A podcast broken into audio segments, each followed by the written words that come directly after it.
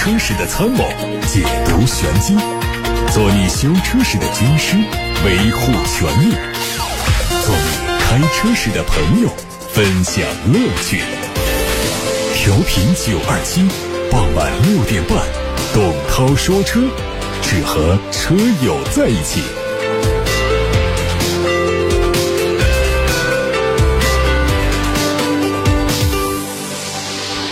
各位好，我是董涛。六点半到七点半的直播时间，欢迎各位提问。我们先看今天的汽车新闻。一汽大众奥迪国产一创和进口一创 Sportback 已经上市了。一创推出了三版，官价是五十四万六千八到六十四万八千八。一创 Sportback 推出两款车型，指导价分别是六十五万八千八和七十一万八千八。国产一创的外观和进口版完全一致。矩阵式的 LED 前大灯，下部有四条水平线打造的专属的日间行车灯。一创 Sportback 最大的变化是从 C 柱开始呈现出溜背的趋势，营造出非常运动的视觉效果。两款新车的内饰造型基本一致，配备的是12.3英寸的液晶仪表。中控区域配备的是尺寸分别为10.1英寸和8.6英寸的高清触控屏。续航方面，两车的 ADC 工况里程分别是465公里和500公里。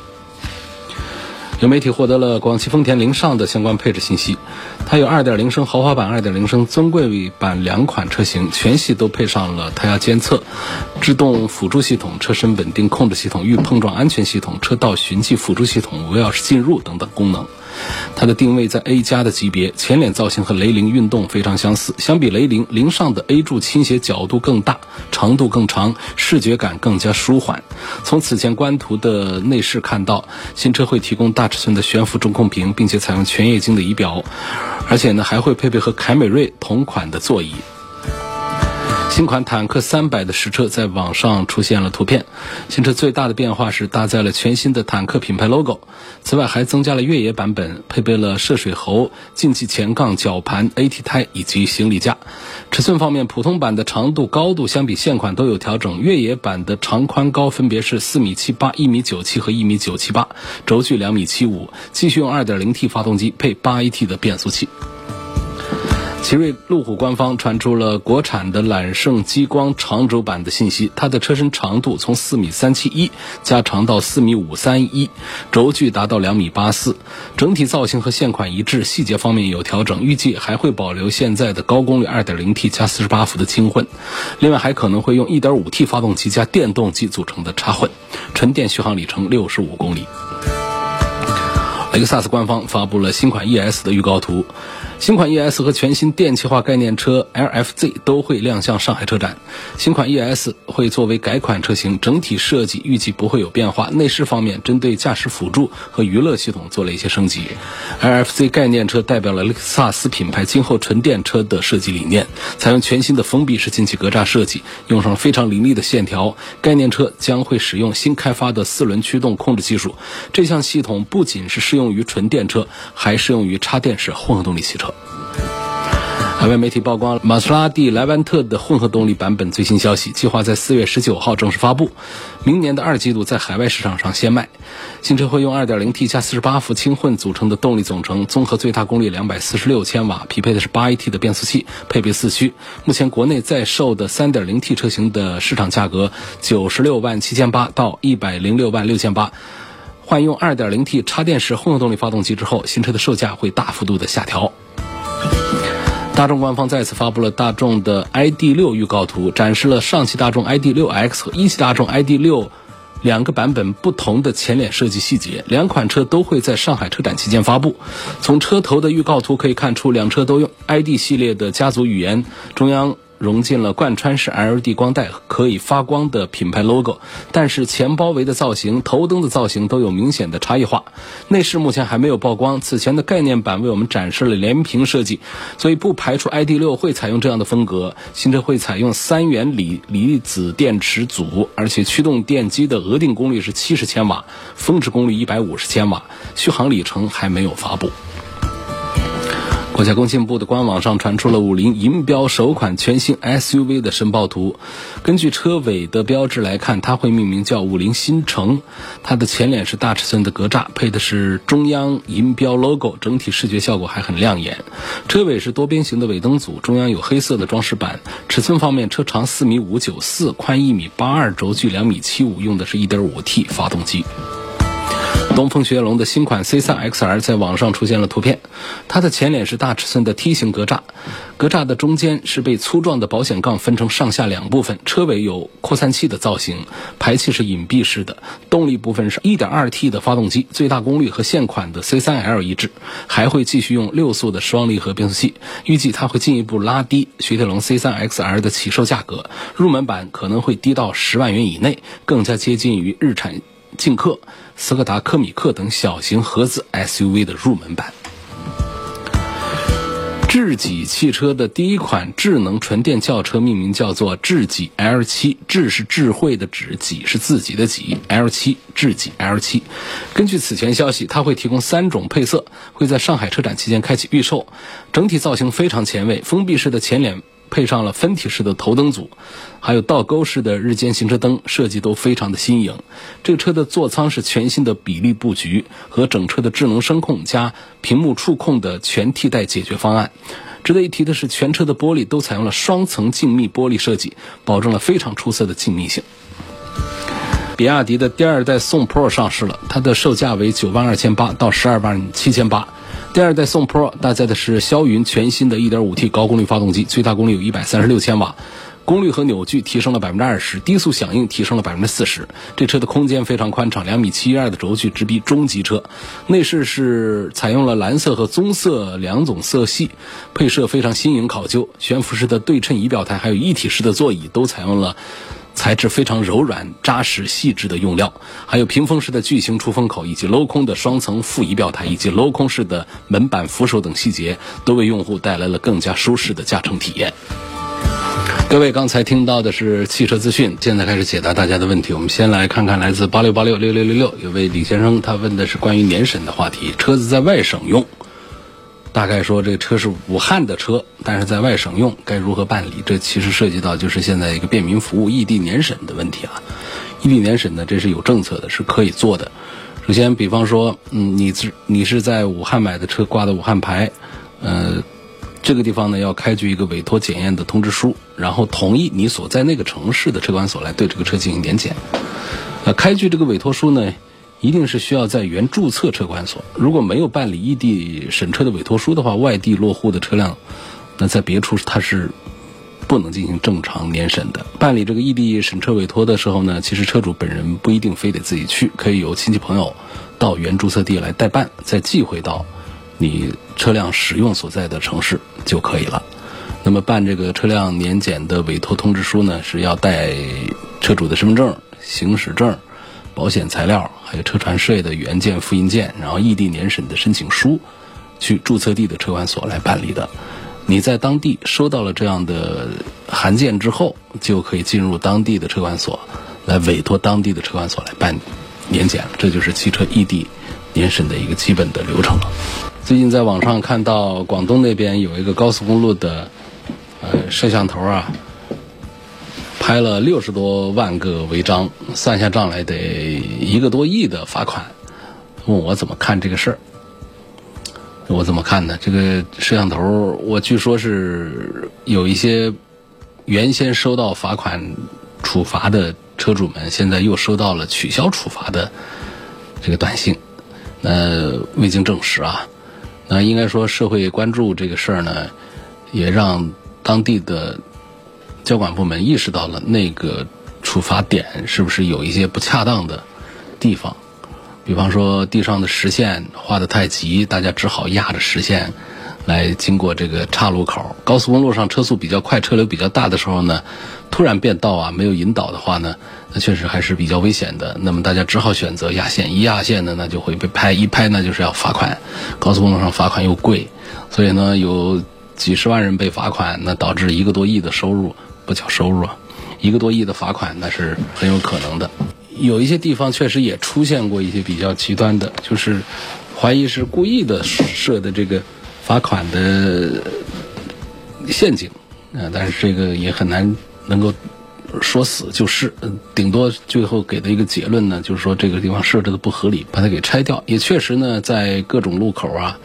情况都很复杂。说我们每一个罚款点、拍摄点都设置的那么的合理，那么的完美，对于交管部门来说，工作难度也是比较大。所以，如果大家遇到这种不合理的这种罚款，或者说处罚人数比较多的这种地方，一个是大家自己保证确实是按照交规然后安全行驶；第二个呢，可以及时的通过交管部门的反馈渠道以及通过媒体的渠道提供相关的信息。这样车主们提供多了之后呢，交管部门引起重视之后啊，关注到民意之后呢，做一些修正，我觉得这是非常好的一种结果了。肖先生问：奥迪的 Q5L 和雷克萨斯的 NX 选谁比较好？我是不赞成 NX 的。雷克萨斯的 SUV 当中，NX 我觉得是最坑爹的。它跟荣放完全是差不多一回事儿，用的做工的料子稍好一点，价格贵了那么多，挂了一个标而已。所以相对讲，我肯定是赞成奥迪 Q5L。就算不是拿个 Q5L 来跟这个 NX 比，随便拿一个跟它比，单独的说 NX，我都一直不赞成。说一定要买的话，雷克萨斯的大一点的 RX 的低配，我都是觉得那个还有性价比，因为它没有跟其他的产品的那种直接的性价比的关系的对比，而就这个 NX 它直接跟这个荣放啊关系太近了，我们纯粹是为了一个品牌多花了那么多钱买，所以我赞成这位肖先生啊，你放弃这个雷克萨斯的 NX 好了。蓝先生问到的三个车呢，是奔驰的 E、宝马的五，还有奥迪的 A 六。问品牌性价比、后期维护方面，这个排序是这样的啊，品牌肯定是奔驰、宝马、奥迪这个顺序，大多数人认可是吧？性价比这个方面呢，要看的就是价格啊，还有其他的配置啊、性能啊各方面的一个比值。这样讲的话呢，目前还是奥迪 A 六在性价比上表现最佳的、最最优异的，然后是宝马的五系，然后奔驰的 E 级。在后期的维修方面的排序又发生了变化。你看，三个维度、三个指标出现了三个排序。在后期维护方面呢，宝马是最便宜的，五系排在第一便宜，然后是奥迪的 A 六，呃，奔驰的 E 级。这样的三个排序呢，大家记住了。实际上不仅仅是适用于奔驰的 E 级、宝马的五系、奥迪的 A 六啊，在奔驰、宝马、奥迪的其他产品当中，基本上也都是这样的排序。我们重排一下啊，品牌的排序：奔驰、宝马、奥迪；性价比的排序呢是奥迪、宝马、奔驰；后期维护方面的排序是宝马、奥迪、奔驰。刚才说到的是来自八六八六六六六六楚天交广呼叫中心这一部热线电话上的提问。接下来呢，我们把目光转向董涛说车的微信公众号后台，看看大家提出了一些什么问题。有个网友说：“我听你节目好久了，不知道是不是在这里留言啊？最近是中了丰田八六和 B R Z 的毒，想买一个不超过三十万的小跑车，但是呢，这个选择啊实在是太少了，好像这两年也停产了。不知道这个价格区间有没有什么其他的很不错的运动车？”然后呢，八六和 B R Z 还会不会换代？这个恐怕只好是买他们的二手了啊，二手了。呃，丰田的八六呢，跟 B R Z 呢，实际上是同一个车，只是丰田和斯巴鲁的一个合作的产物，不同的产品牌下，呃，造型上少有一些区别。作为这个三十万的小跑车呢，确实开过的朋友对他们两个车也确实是容易中毒，价格又便宜，实际的性能表现呢是超值的。那么停产之后呢，这个新车我们买不到，二手车呢其实也比较难找。就当年其实它卖的也并不好。那么这个价位呢，有没有其他的产品推荐呢？目前还是没有替代品的，目前没有这种二十几万的小跑，包括再贵一点的，呃四五十万的小跑，我们不要说那种两门的 E 级啊，两门这个三系啊。或者说两门的这个 A 五啊，这种我们把它叫跑车，那个不算纯粹的。我说的这跑车呢，还必须得就是一个跑车范儿的那种。那原来奔驰家有，宝马家有，奔驰家的彻底的说我不干了，那个就停产了，卖的太少了。那宝马的这个呢，好像还就 Z 四呢，好像还在说要要做电动版呢，等等，还在往外传这样的信息。那总之呢，我们现在要买这种小跑车啊，恐怕还是得看是。比较便宜的啊，就还是咱们的保时捷的七幺八系列，这个在六十几万买到的性能也还不错，所以现在二三十万呢，基本上大家都不做了。然后再问他们会不会换代，丰田的八六和斯巴鲁的 BRZ，我觉得换代的可能性比较小，因为从发展的趋势来看呢，大家都去弄电动车了，在燃油车上继续死缠烂打呢，对于企业来说是一个不划算的选择。我预计他们不会再做换代了。有个网友说我的库里南的发动机有异响，大家知道库里南是啥？就是最贵的 SUV 了。劳斯莱斯的库里南说发动机有异响，是怎么个想法？欢迎详细的把情况描述一下给我们听一听。感谢这位姓西的网友。有位网友问说我的车是马自达的新款昂克赛拉，我有几次啊都是地板油，车的转速到了六千左右，我再踩刹车呢就明显感觉到刹车很难踩。目前是一万二千公里。这跟你踩这个地板油啊关系不大，好多朋友都反映过，马自达的昂克赛拉的刹车比较软。我不知道你的刹车很难踩是个什么症状啊？到底是个什么？是比较硬还是比较软？刹车距离是不是比较长还是怎样的？不渐进？不线性等等还是什么问题比较难踩？这个要说的再具体一点。但总之呢，跟你踩这个地板油关系不大。如果一定有关系的话，那可能是你地板油踩六千的话，这车子速度已经跑得比较快，在高速下踩刹车呢，它的刹车就更显得软一些。这跟你平时低速的时候踩刹车比较灵，可能是两种感受，就让你感觉到刹车很难踩啊。这是我的猜测，根据你的留言我猜的，那猜的不一定准。但是有一点就是，确实马自达新款的昂克赛拉呢，好多车主都反映它的刹车疲软。猛哥提问。说我没有换车的打算呢，但是我很关注国产车的发展，想听涛哥说一说国产新能源汽车发展会是怎样的一种情况，特别是比亚迪这样的传统汽车向新能源车型转型的代表，国产汽车的发展呢，呃，速度是一个加速度的状态，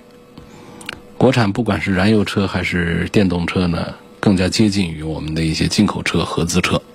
这是我的第一个感受。第二个呢，从这个新能源汽车的发展来讲呢，我们国产车的优势要比传统燃油车更有优势一些。比方说，中国的几个电池厂家，那在全球范围之内啊，那都是响当当的。很多的知名的豪华品牌，像奔驰、宝马、奥迪，他们都会寻求和中国的电池工厂来合作，在全球范围做他们的电动车的时候，采用中国的电池，这是一个非常好的一个消息。因为过去我们的燃油车的发动机啊、变速箱啊，主要的核心的技术呢，都还是依赖于国外，依赖于合资公司，他们的发动机更加的高效、更加的稳定一些。国内呢，也陆陆续续自己开发了很多的发动机和变速器，自主生产，但是呢，口碑一直不如进口的，尤其是像日本呐、德国啊这样的一些汽车发达国家的，不如他们那么好。但是呢，转头到了新能源汽车这个。市场这个世界之后呢，其实情况在发生变化。因为中国的电池，像以比亚迪为代表的电池，像刀片电池这样的，在国际上都是非常的呃领先的。包括国内的还有其他的两家电池大厂，我们就不一一的说了。所以从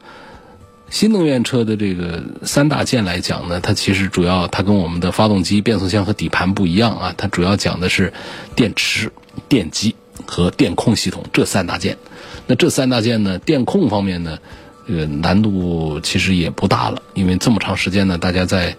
电控方面已经做的比较成熟。现在最难的还是电池，电机的技术也很简单，就是电池。电池怎样体积又小，安全性又高，续航里程又长，充电时间又短又快，这是好电池的标准。最后还要有一个价格便宜一点，那才可以。那这方面其实中国的电池呢？还是做的比较不错的啊，有这样一个基础底子之后呢，我们国家的自主品牌的新能源汽车其实是做的是越来越好，包括我们的新势力，也包括我们的老势力，像比亚迪这种代表其实是老势力，那么新势力像蔚来这样的都是做的，你说跟特斯拉的车放一块比就输给他吗？不一定啊。另外，包括我们比亚迪出了一个汉的一个电动车来跟特斯拉的 Model 3在一块对比的时候，它尽占优势。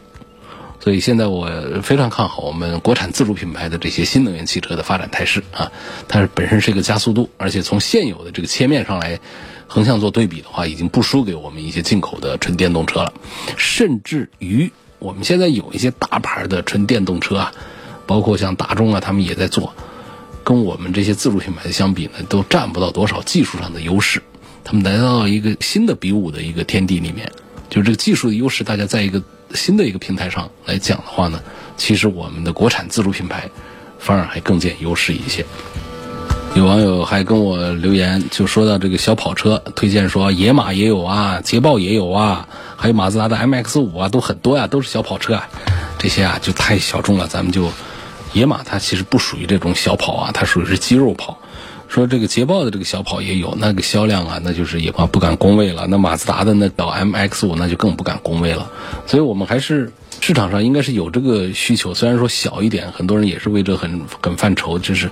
体型比较小，价格也比较便宜，而且是大牌的这种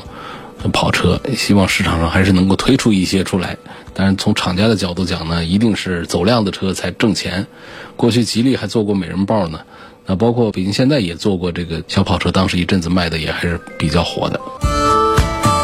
看王先生在八六八六六六六六这部热线电话上的留言，他说希望对比一下汉兰达和坦克三百。我试驾了坦克三百，除了它是个国产品牌之外呢，其他都非常满意。那确实在这个价位里面，汉兰达跟坦克三百在一块对比的话呢，汉兰达占不了多少便宜，尤其是在它的硬派的表现方面，坦克三百呢综合素质还是很不错的，尤其是。现在呢，它作为我们的自主品牌，虽然说这个车的制造成本还是比较高的啊，但实际上它的卖价呢，相对这个汉兰达来说呢，我觉得它是更有优势一些。就是从整车的成本，它会高于汉兰达，但是它在这个卖价上呢，要更具有优势。所以从这个角度，我是赞成在这两个产品当中，如果我们偏向一点越野的表现的话呢，我是赞成可以考虑这个坦克的三百。如果考虑坦克三百的话呢，实际上我觉得从这个产品的质量的稳定性的角度讲的话呢，现在才出来的这一波呢，我建议大家可以再观望一下。然后厂家通常会在一个新车上呢，会有一些实验数据的采集，然后呢，在后面呢会逐步的有更多的改进升级。因此从这个角度，我意思他也明白了，就是让这个产品更加稳定一点之后再来买。可能质量方面表现会更好一些。总之呢，在二十万这么一个价位上，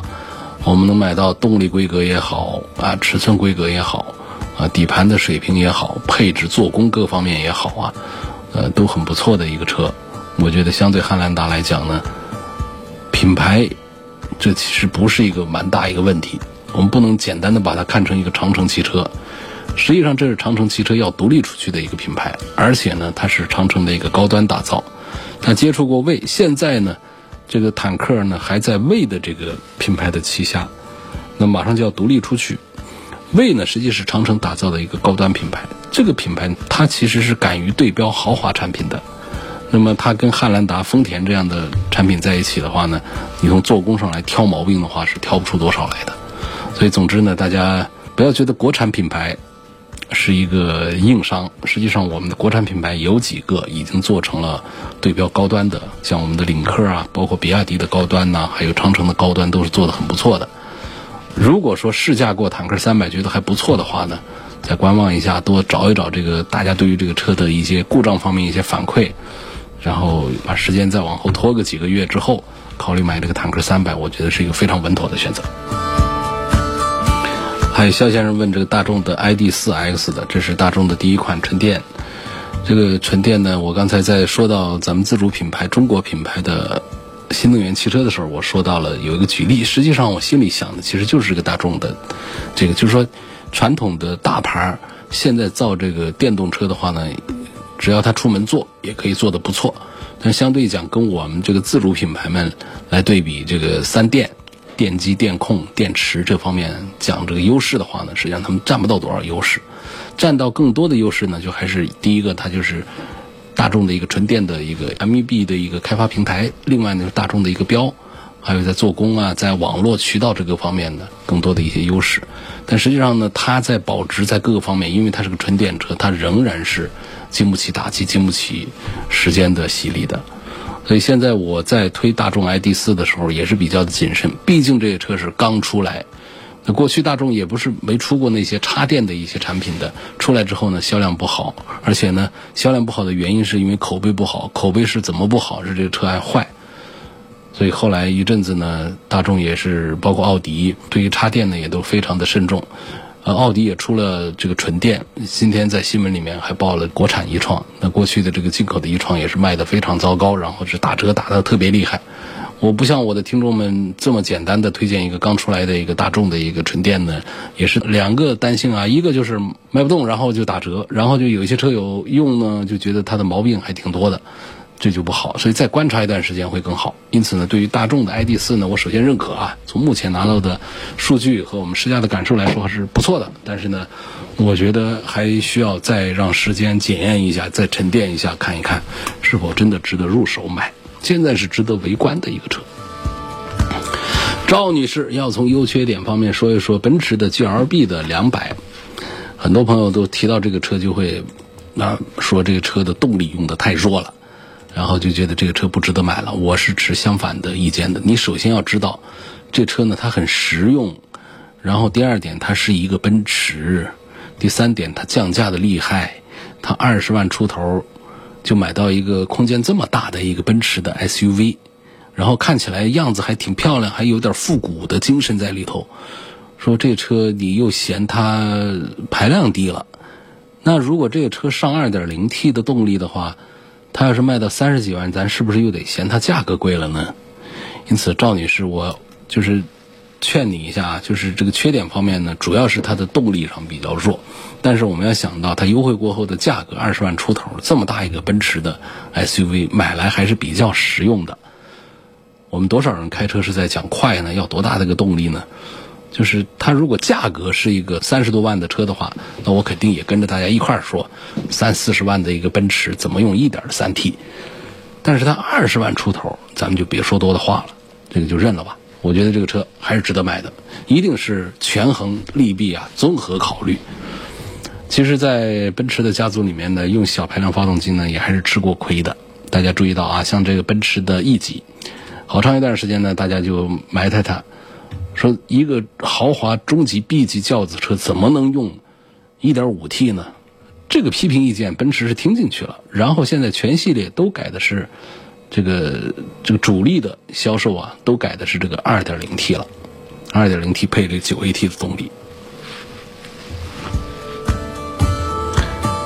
韩先生还有一个问题，说我最近一直在关注奔驰的 E 级和 C 级，我的预算是可以买 E 级，但我听说上海车展上最新的奔驰 C 级，他们会把内饰改的跟原来的 S 级的内饰一样，不是跟原来的 S 级内饰一样啊，它是改改的跟现在 S 级差不多。他说，单从内饰方面考虑呢，这个 C 级是否要比 E 级内饰更有豪华感？不可能，它就是套娃式的，从外观到内饰啊。这个 S、E 级和 C 级呢，这一路下来呢，它不可能说一个 C 级会做的比一个 E 级还要有豪华感。本身呢，在新一代的这个产品的内饰呢，主要还是用这个大屏幕在做豪华感。这个大屏幕大一点小点它能够给谁带来多少豪华感？这个是不存在的。所以，但是呢，确实新一代的 C 级呢，还是有其他的很多的亮点，值得我们去考虑。但是，总之呢，是以上海车展上奔驰新的 C 级发布。我们及时的会跟大家介绍新一代 C 级是否值得买，还有几天了啊！这个本周六就会在上海呀有陆陆续续的各种新车的发布，到下周一的时候是上海车展的正式的开幕的时间。当天呢，我们交通广播汽车工作室的多路记者都会到现场去为大家踩点，给大家看新车，带回最新的资讯和报道。好，今天就到这儿结束吧。感谢各位收听和参与每天晚上六点半钟到七点半钟直播的董涛说车。错过收听的，可以通过董涛说车的全媒体平台收听往期节目的重播音频。明天同一时间再会。